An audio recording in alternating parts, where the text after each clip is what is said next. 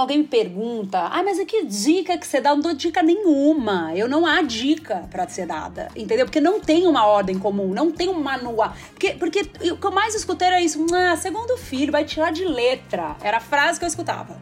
Vai tirar de letra. A única coisa que eu não tirava era de letra. O resto tirava tudo. Cabelo do lugar, minha mensalidade. Eu não. Porque são personalidades completamente diferentes.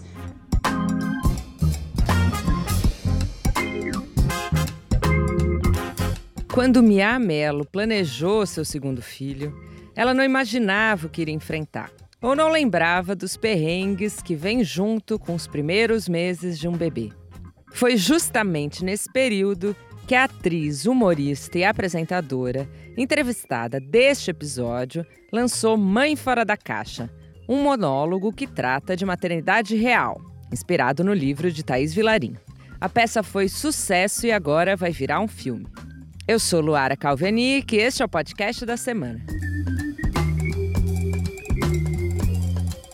Minha Melo estreou no teatro com o grupo Desnecessários. Participou do programa Legendários na Record e nos filmes Meu Passado Me Condena 1 e 2. Agora ela está trabalhando no roteiro do filme Mãe Fora da Caixa, que deve começar a ser filmado no próximo semestre, e está gravando também uma série para o Netflix. Mia é mãe de dois filhos, um de 6 anos e outra de 14. Na conversa que você escuta a seguir, a gente fala dos dilemas relacionados ao segundo filho, de trabalho e maternidade, de filhos adolescentes e outras coisas mais. Escuta esse nosso papo.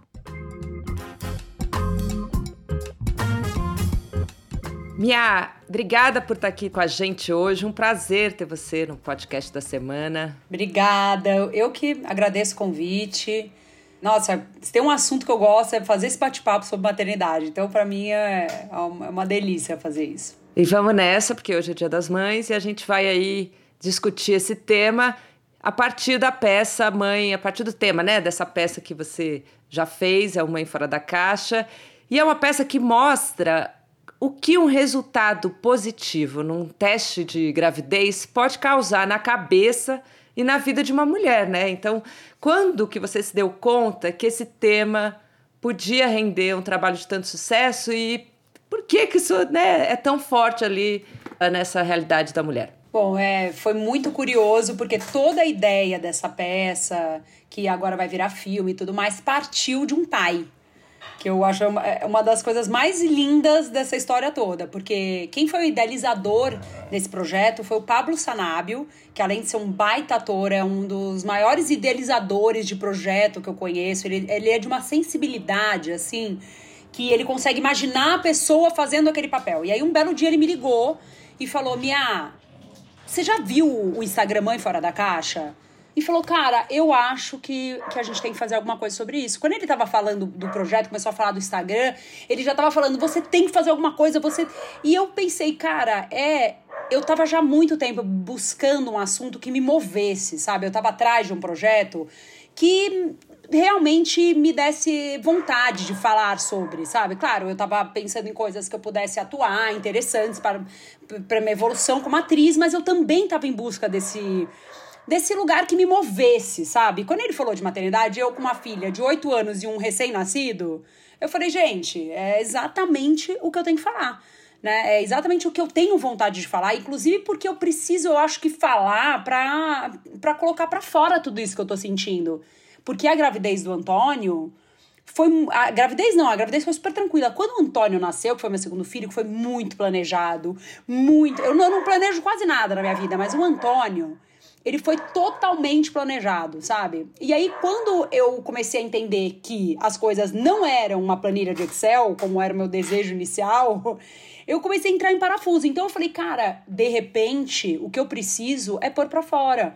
Eu morava na, na, no Rio de Janeiro, não tinha uma rede de apoio, tinha amigos sociais, mas amigos sociais não dão match com gente com filho pequeno, entendeu? Não tem como. Precisa ser realmente uma rede de apoio, pessoas que passam na tua casa e falam, fica aí que eu vou sair com seu bebê. Isso é muito raro, né, de acontecer. Então, eu tava me sentindo muito sozinha, com dificuldade de trocar com quem realmente sabia o que eu tava passando. Então, eu falei, eu vislumbrei em tudo isso que o Pablo falou, claro, um, uma possibilidade de um grande projeto como profissão, e também pensei, cara, é também a chance de eu sair dessa terapia, porque eu tava na época fazendo terapia, porque meu marido tinha mudado para São Paulo, fazendo uma ponte todo final de semana para porque a gente ia ficar seis meses separados, enquanto a minha mais velha tava terminando o ano letivo para poder voltar para São Paulo. Assim, caos. Caos. E aí eu falei, bom, eu acho que é isso que eu preciso falar. Mais do que ficar em casa segurando as pontas, que é o que eu tinha combinado com meu marido, eu acho que eu preciso ir atrás disso daqui, porque é o que vai me curar, é o que vai fazer, o que vai me mover, o que vai me dar energia para eu continuar, porque muitas vezes, principalmente no começo da maternidade, eu, eu sentia que eu não tinha energia.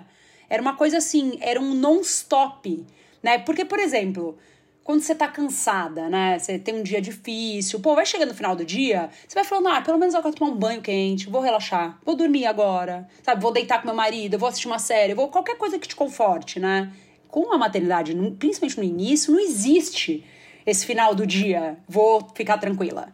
Então é uma, um looping infinito.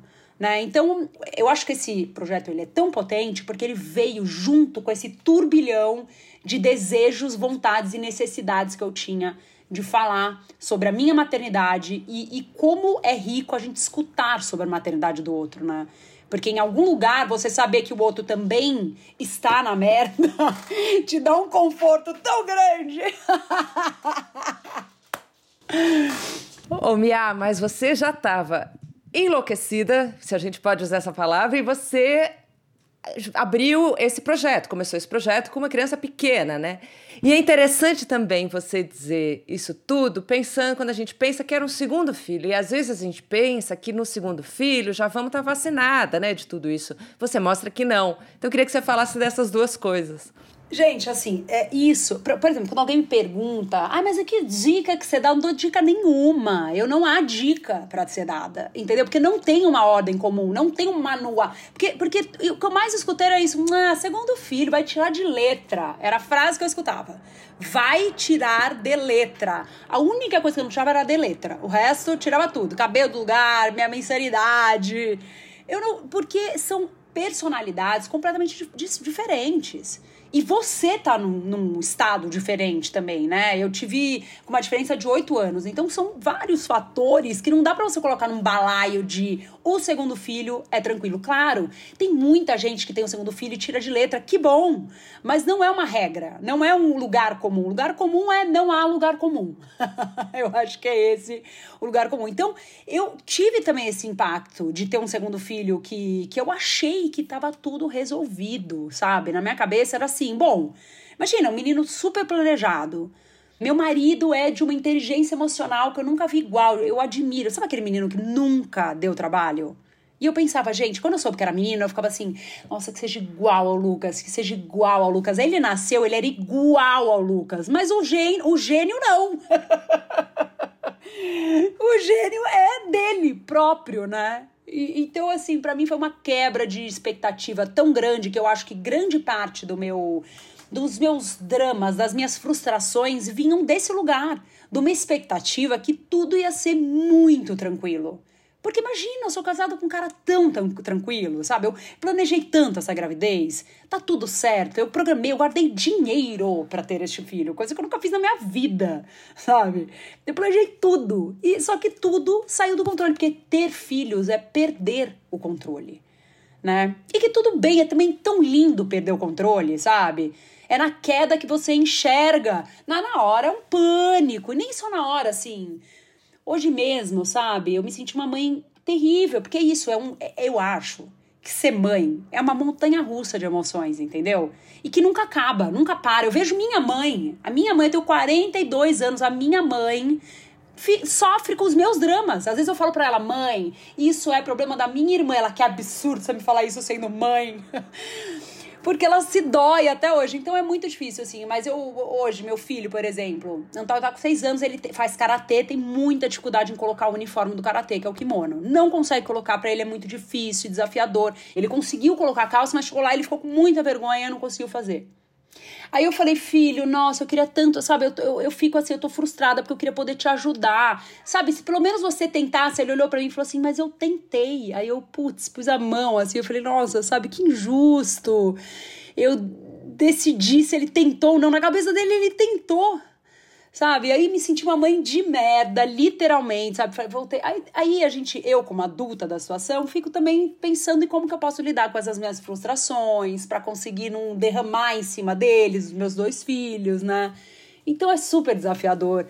É lindo ser mãe, é, é, é muito eu acho que é um papel mais importante da minha vida, assim, ser mãe, sabe? Dos meus dois filhos, assim. Eu tenho muito orgulho, sabe? Um dia eu cheguei pra Nina, minha filha adolescente, né? Então vai vendo. Um dia eu cheguei pra ela, ela falou assim: ai, porque eu acho que eu sou, tipo, a amiga que ajuda as minhas amigas, tal. Eu falei: ah, é, filha, mas assim, como é que você ajuda? Fiquei curiosa, assim, pra saber, né? Ah, sei lá, tipo, eu ajudo, não sei o quê. Falei, mas tipo, como ela. Ah, eu falo, tipo, aquelas coisas que você me fala que eu finjo que não escuto. Achei tão maravilhoso. Pois é, é desgastante, mas tem esses presentinhos que eles nos dão, né, eventualmente. Eu acho que é isso, é isso. A gente vive em busca da recompensa, igual o cachorrinho, né? Ganhei o, o petisco. Minha, quando eu vejo que alguém vai ter um segundo filho, eu quase que eu dou uma gafe, sabe? Eu não sei se é por causa da fase da minha filha, que tem um ano e nove meses, mas eu falo, quê? Que você vai ter outro filho? ah, você quer uma ajuda? Em vez de dar parabéns, eu ofereço ajuda, porque realmente é Nossa. muito intenso. Eu não imaginava que era tão intenso. E com o segundo filho, eu realmente não imagino, e por isso que eu Eu entendo ajuda. totalmente. Eu também, a pessoa fala assim, nossa, eu vou ter um filho sério, sua mãe pode te ajudar no começo? primeira coisa que eu tenho vontade de perguntar, sabe? Porque realmente o começo ele é muito puxado, né? Então eu acho que eu eu compreendo esse seu e eu acho que a gente só consegue. Não, mas já melhorou, viu? Sim. agora também. É. Eu também não... não, e é maravilhoso que a gente se justifica, né? Porque depois vai falar: meu Deus, vai parecer que eu não gosto do meu filho. Né? Vai parecer que eu não. Pelo amor de Deus. Não, óbvio que melhora, mas é realmente extenuante. E óbvio que eu, eu, tipo assim, por exemplo, eu lembro que eu vejo, sei lá, pessoas assim, que com 20 dias saíram de casa, né? E aí a pessoa fala, ah, consegui. E aí eu tenho vontade de falar, amiga, você não sabe, não, isso aí não é nada. Sabe assim, é, é, isso daí é um, é um lampejo que você tá tendo de uma vida normal. É isso aqui, você vai ainda percorrer uma, uma trajetória, só que é um conselho horroroso, é o, é o conselho pessimista, né? Que eu não dou jamais. Mas não é, não é como a gente não pensar isso, né? Mas eu acho que assim, o que ajuda a humanidade a se desenvolver, a procriar e tudo mais, é um negócio maravilhoso que chama amnésia materna. Porque você vai, com o tempo, você vai esquecendo desses perrengues, ou vai até eh, romantizando ele, deixando eles com uma cara mais bonitinha. E aí tudo fica muito mais tranquilo, né? Você pensar, ah, mas eu confesso, assim, eu tive minha primeira filha, que é totalmente romantizada, porque eu sempre, como meu filho, eu deu muito mais trabalho, eu sempre falo assim, não, com a Nina foi muito mais tranquilo. Mas com o Antônio não foi nada tranquilo, entendeu? Quando eu paro pra olhar como é que foi minha maternidade com a Nina, teve todos os perrengues que você pode imaginar, né? Mas assim, é que como o Antônio foi muito mais difícil, parece que eu dou essa romantizada de pensar, não, aquilo não era tão difícil assim. Mas claro que era. A gente parece que o tempo passa, a gente suaviza, cria aquele o blur da, do tempo, vai deixando tudo mais borradinho, né? E volta e meia, assim, eu pego foto eu fotografo muito, eu fotografo todos os estágios da vida das crianças aqui em casa. Eu sou a fotógrafa da família, inclusive, sabe? Que fotografa viagem, todo mundo na viagem fica de saco cheio de mim, mas depois me amam, porque tem foto de tudo. Nina direto me manda mensagem: Mamãe, manda foto daquele. Tarará, tarará. Aí eu mando, porque eu sei exatamente onde tá. Maravilhoso. Mas aí eu, eu, eu às vezes volto nessa linha do tempo e falo. Sabe assim, quando você não se reconhece naquele papel ali? Naquele lugar que você não saiu de casa com aquela cara exausta, com aquele bebê com carinha de joelho ainda. Você fala, nossa, olha isso que eu passei. Eu não me reconheço ali, sabe? Eu acho isso muito curioso. Muito curioso. Mia, você lá na peça tem o um final que é muito emocionante, né? Que é quando você ouve a história das pessoas que compartilham a realidade delas, histórias relacionadas ali à maternidade ou não, enfim. É, a gente sabe que tem um recorte de classe, enfim, de, de raça na, no, no, maternar, né? Mas você percebe algo que é comum, é, algo emocional talvez, ou enfim, a todas as mulheres, assim, a todas as mães? E pais também, por que não, ali, que você percebe? É, o que, eu, o que eu senti, ainda mais que eu conversei com muita mãe, muita mulher, muitos pais também, o que eu percebi é que acontece uma coisa muito curiosa, porque realmente tem exatamente isso que você falou, é um recorte de uma maternidade ultra privilegiada, né, que tem um marido ali, por mais que ela critique e fala um monte de coisa, ele está ali. Então, assim, é, é um recorte muito privilegiado da maternidade, né? Mas na plateia a gente tinha é, mães de bebê, UTI neonatal, mães de adoção, mães de. sei lá. É, mães pretas, to, todos os outros tipos de maternidade, mãe solo. É, todos. Eu conversei, acho que com, um, com uma gama imensa de mulheres e mães e pais e famílias que passaram para assistir essa peça, né? E o que eu senti é que, mesmo as histórias sendo diferentes, tem um lugar onde a gente paira em conjunto, assim, né? Por exemplo, uma das meninas que. Uma história que eu sempre me recordo, assim, que no Rio de Janeiro. A, a gente fez alguma promoção, acho que de Instagram, assim, que doou o ingresso, né? E aí a gente fazia algumas, tá? Uma, de, uma dessas vezes foi uma menina, ela era super novinha. Ela ficou para esse bate-papo no final. E aí ela, ela falou: Não, quero contar minha história porque, é, nossa, foi tão difícil chegar aqui. Primeiro que eu ia vir com uma amiga, ela desistiu de última hora né? Eu já fiquei tão brava, porque assim, pô, a gente ganhou o convite, sabe? Eu ia vir. Aí eu falei, vou, vou sozinha, eu vou. Eu vou, queria muito ver essa peça. Aí eu peguei o ônibus, vim pra cá, cheguei aqui, sentei aqui e tô escutando. E aí eu fiquei com muita vontade de contar minha história, porque quando eu engravidei, ela, ela devia ser, sei lá, muito nova, tá? Vou chutar que ela devia ter uns 18 anos e engravidou com 17, 16. Peraí. Ela falou: quando eu engravidei, eu morava com a minha avó, moro com a minha avó até hoje. A minha avó ficou muito brava, ela parou de falar comigo, porque ela ficou com muita raiva que eu engravidei. Aí o meu namorado veio morar comigo, na casa, junto com a minha avó.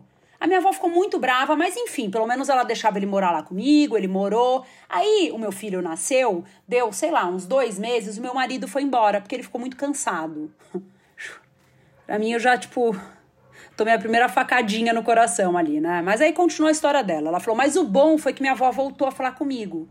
E aí eu, eu, eu, eu, sabe, eu vi que era muito mais importante eu ter essa relação com a minha avó, porque esse menino, no fundo, nem valia tanto a pena. E um papo até, sabe, ela era muito jovem. Ela falou assim: teve uma vez que eu lembro que eu, o, o meu filho não parava de chorar, eu tava muito cansada. Eu precisava ir no banheiro, eu precisava descansar, eu precisava tudo. Aí eu entrei no banheiro, tranquei a porta, meu filho continuou chorando e eu sentei na privada, fiquei lá na privada chorando e pensando: filho, desculpa, agora você vai ter que chorar porque eu também tô chorando. Nossa, ela falou isso, mas me pegou de um jeito esse lugar, assim. E olha, eu não não moro com a minha avó, não tive um namorado, nada ali é comum para mim, né? Mas esse lugar me tocou profundamente. Eu sei exatamente o que ela estava falando ali daquela hora do banheiro. Que ela fechou e falou: Desculpa, filho.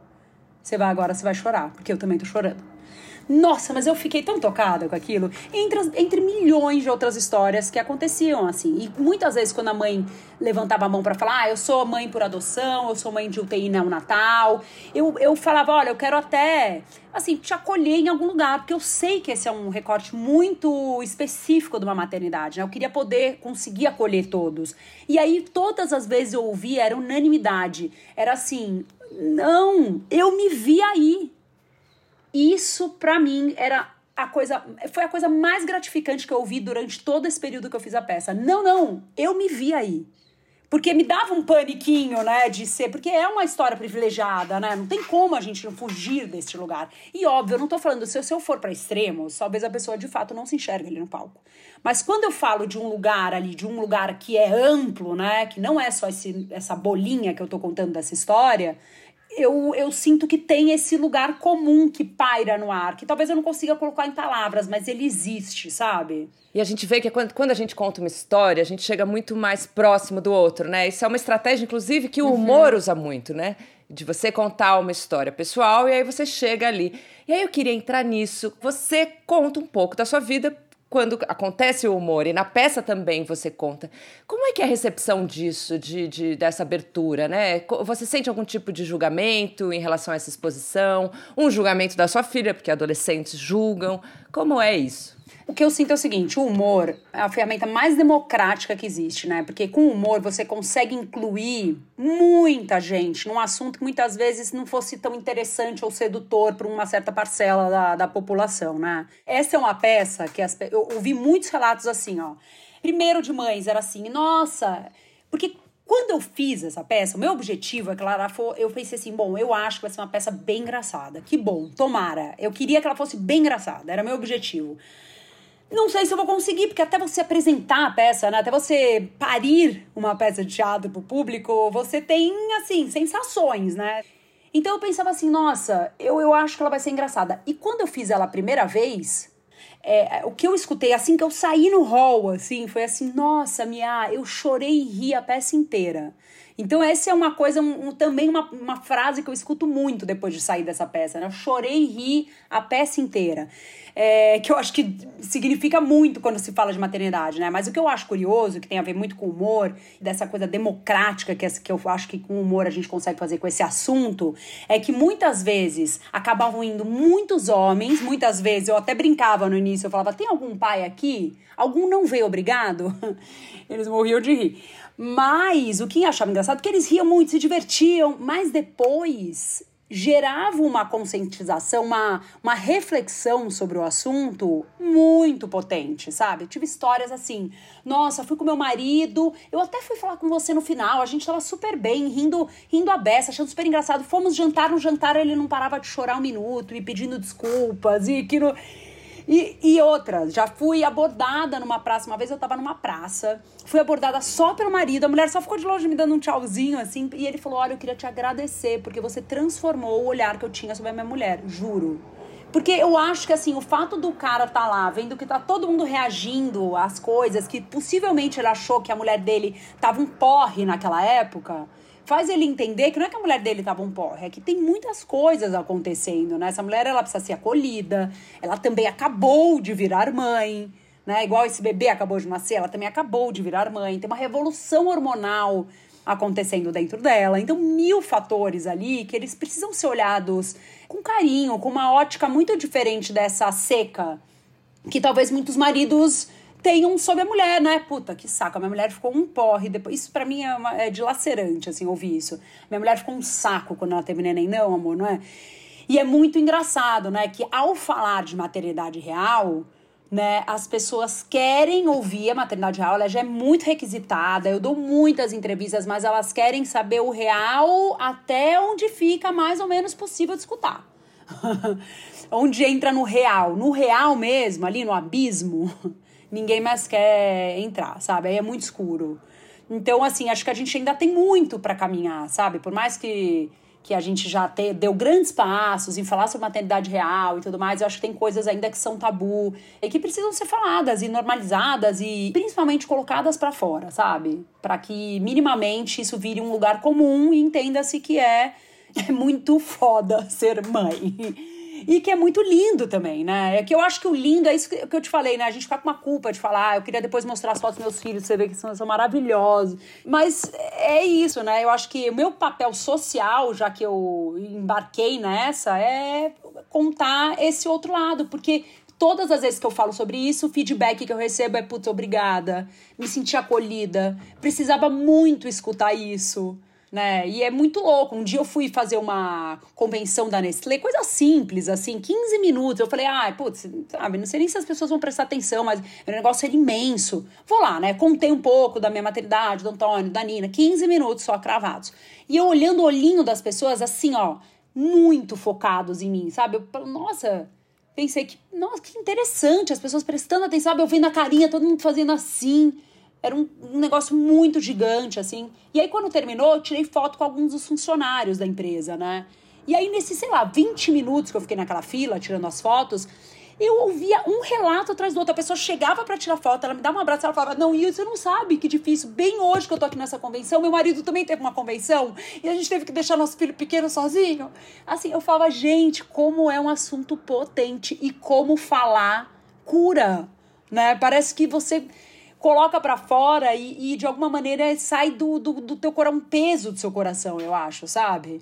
Sim, precisa ser dito para a saúde mental das pessoas, para as pessoas façam escolhas conscientes e também para que socialmente, né, para que direitos sejam cumpridos. É, falar sobre esse assunto, ele, ele transforma em diferentes frentes, né, Mia?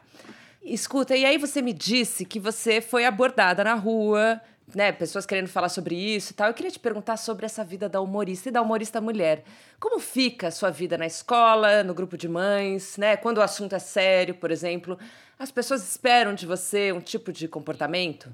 Olha, eu acho que eu dou muita sorte nesse lugar, sabe? Eu acho que eu consigo, de alguma maneira, não interferir em nada que eu possa ficar chateada, digamos assim, né? Eu acho que eu que eu tenho. Pelo contrário, sabe? Eu, eu penso assim, a minha filha, ela tem um puto orgulho de mim, sabe? Eu vou na escola em reunião, aí termina sempre perto da hora do recreio. Ela quer que eu fique lá com eles, aí eu fico conversando com os amigos, sabe? Porque ela sabe que eu gosto. Eu, eu acho a adolescência fascinante, assim. Eu sou muito fascinada por adolescentes, sabe? Então eu gosto de ficar ali, eu fico ouvindo o que eles estão falando, eu dou risada, eu divido é, sabe, eu sei um pouco da história de cada um dos amigos dela, eu, eu gosto de dividir. Então, e eu sei que parte disso é por conta do meu trabalho, é porque eu tenho esse jeito mais despojado, é porque eu faço coisa brincando o tempo inteiro. Então, eu acho que eu tenho esse privilégio dela deixar eu participar ativamente da vida dela, porque eu sei que nessa idade é muito difícil, assim. Eu, uma mãe da escola até me perguntou, cara, qual que é o segredo? Eu, tipo, eu fiquei com pena, mas eu ia responder, olha, você quer fazer humor comigo? Porque eu acho que o segredo é esse. Escuta, e ela reclama alguma é. vez? Ela já reclamou de alguma história que você contou? Você pensa nesse assunto? Porque a gente pensa Muito. em botar uma foto da criança no Instagram, que é o nosso orgulho e a gente quer postar. A gente pensa nisso. E você acaba contando histórias. Como é que é essa relação? Olha, várias coisas. Com essa história de, de exposição na internet e tudo mais, né? Por muitos anos eu não postava quase nada da Nina. As pessoas falavam assim: você é mãe? Né? Porque assim, até o teu Antônio, as pessoas não sabiam que eu era mãe. Era muito louco, cara. Parecia que eu tinha uma vida dupla. Sabe? Eu tinha minha vida como atriz mas eu era porque eu pensava, putz, eu não sei se ela vai futuramente querer, eu não sei como é essa história de exposição. Não... Então fui deixando por muito tempo, eu, ela foi muito blindada, assim, a Nina, sabe?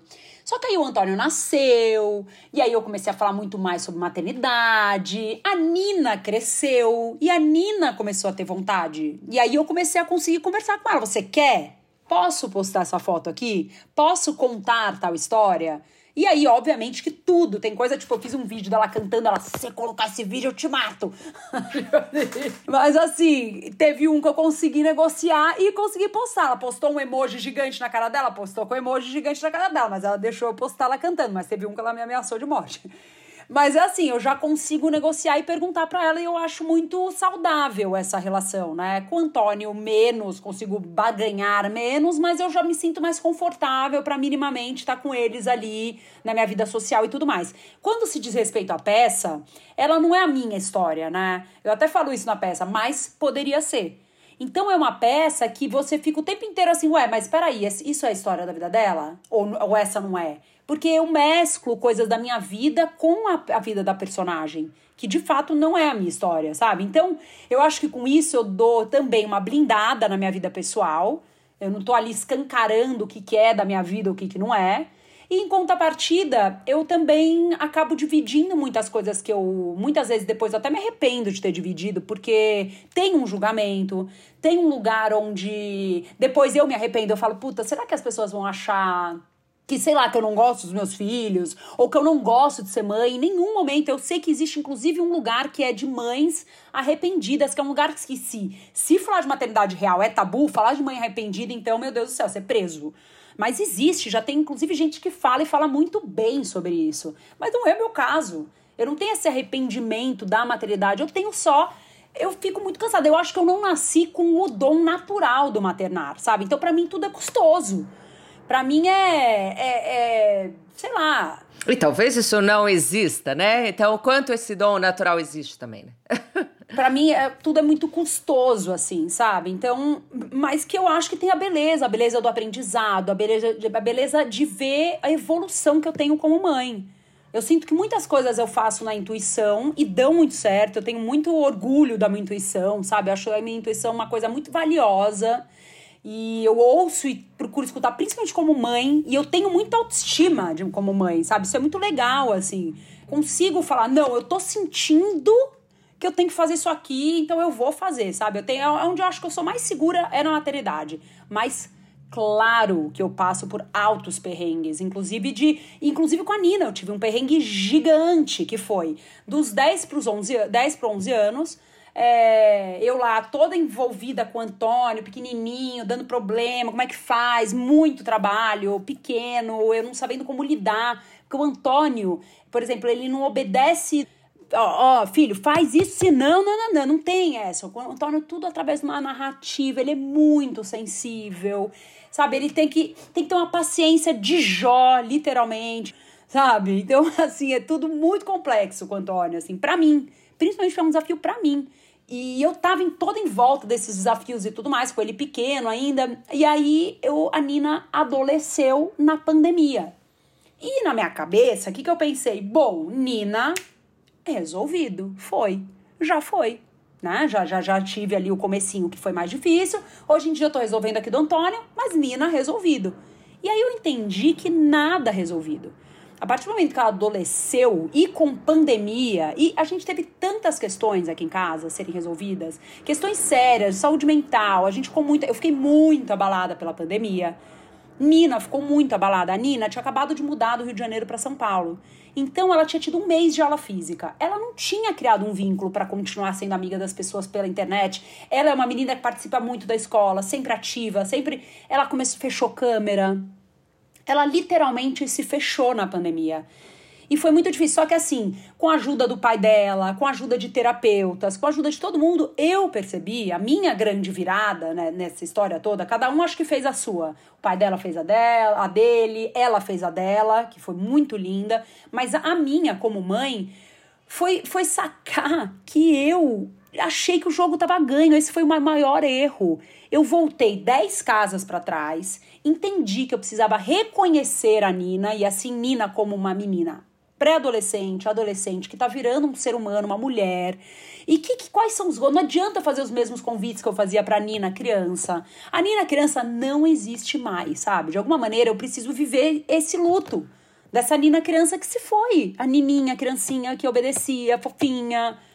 Então foi tão legal, porque a gente fez um trabalho, assim, conjunto, familiar, tão bonito, assim. E sei lá, eu só posso achar que é sorte nisso tudo. Eu descobri uma menina muito interessante que naturalmente fez eu me interessar. Ela é uma menina que me indica música boa beça. Ela tem, nossa, eu falo, Nina, onde você achou? Ela acha o sample do Frank Ocean, sabe?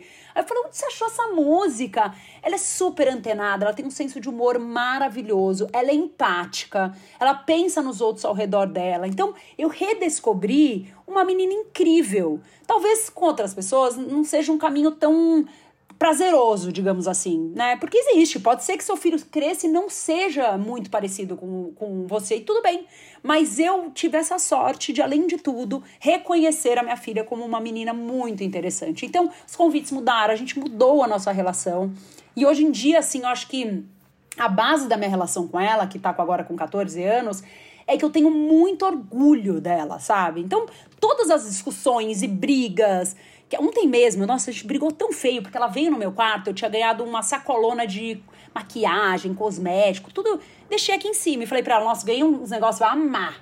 Mas calma aí, né? Quando eu cheguei, ela tinha já mexido em tudo, aberto tudo e levado pro quarto dela.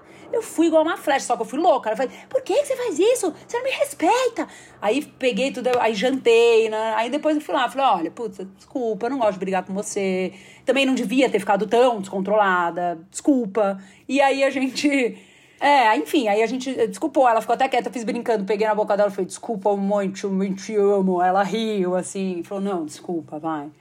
Enfim, então a gente tem uma base ali que tá muito poderosa, então a gente tá conseguindo trabalhar muito bem os nossos conflitos que são impossíveis de não existir numa adolescente e tudo mais. Então eu, acho que que tiveram coisas muito bonitas desse nosso vale, que a gente teve um vale sombrio. E eu imagino, assim, agora que eu já tô meio gato escaldado, que vão ter outros.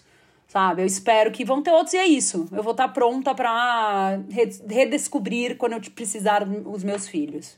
Mia, e Dia das Mães, o que, que você, para a gente fechar aqui, o que, que você diria sobre, sobre esse dia? O que, que ele significa aí para você? Ah, não sei assim, sobre o Dia das Mães em si, eu sou tão desapegada dessa coisa de data, gente. Eu não, não, ligo muito, não. Nem meu aniversário, muito, não. O que eu acho interessante de falar é da minha mãe.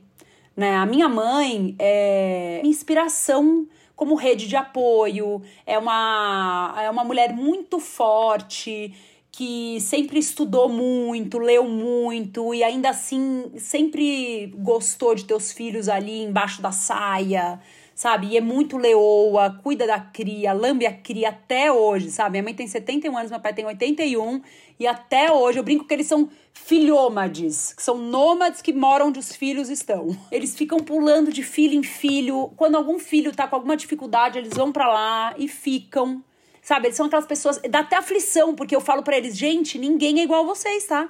Eu, eu perco referência, porque quando eu não ajudo eles em qualquer coisa que seja, eu falo, meu Deus, eles me ajudam em tudo. Eu falo, olha só, calma lá, que ninguém é igual. Porque eles são tão devotos e tão. Eles realmente cuidam muito da gente até hoje, assim. Então, eu acho que é uma referência imensa para mim sobre o maternar. Claro que numa outra dosagem, até falo isso para eles, sabe? Eu acho que eles, inclusive, deveriam viver mais para eles, né? E eu acho que eles estão ali, agora eles estão fazendo mochilão na Europa, que eu acho maravilhoso. For, conseguir que eles saíssem um pouco. Mas é isso, estão o tempo inteiro conectados. Minha mãe me manda 200 vídeos de Instagram por dia e comenta todas as postagens que eu faço. A minha mãe comenta, eu acho maravilhoso.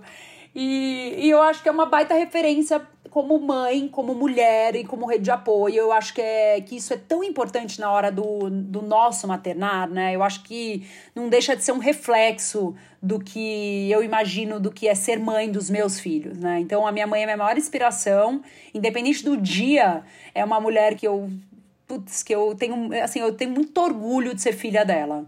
E minha, é, a peça vai virar filme, né? Queria que você falasse rapidinho aí o que, que você pode liberar pra gente. Bom, ainda tá numa fase embrionária, mas, nossa, tô super feliz, porque, como eu disse, eu acho que é um assunto que tem é, ele tem muita potência, né? Então, virar filme, eu acho que é mais uma continuação, é mais uma onda desse movimento que eu acho que é tão importante, me dá tanto prazer. Fora que é, eu tô de novo com a Marisa Leão, que é a mesma produtora executiva do Meu Passado Me Condena. Então, assim, eu tô me sentindo tão em boas mãos que eu acho que, que vai ser um filme tanto, assim. Já estamos mexendo em roteiro e eu tô achando que tá ficando bem interessante. Então, super animada. A gente deve começar a filmar no segundo semestre. Então, eu imagino que seja um filme para 2024.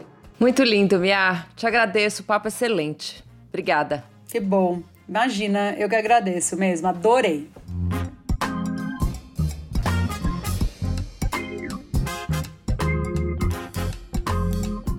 Se você gostou desse podcast, eu te convido a ouvir os episódios anteriores. A gente já falou com a professora e ativista feminista Lola Aronovitch, que é inspiração para a lei que combate crimes de misoginia na internet, com o apresentador Pedro Andrade sobre a arte de viajar e com a psicanalista Ana Sui sobre maternidade e saúde mental.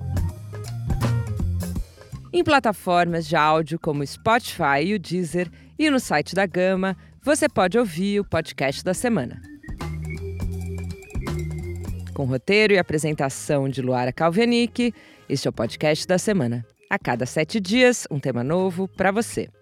A edição de som é do Pedro Pastoriz. Até semana que vem.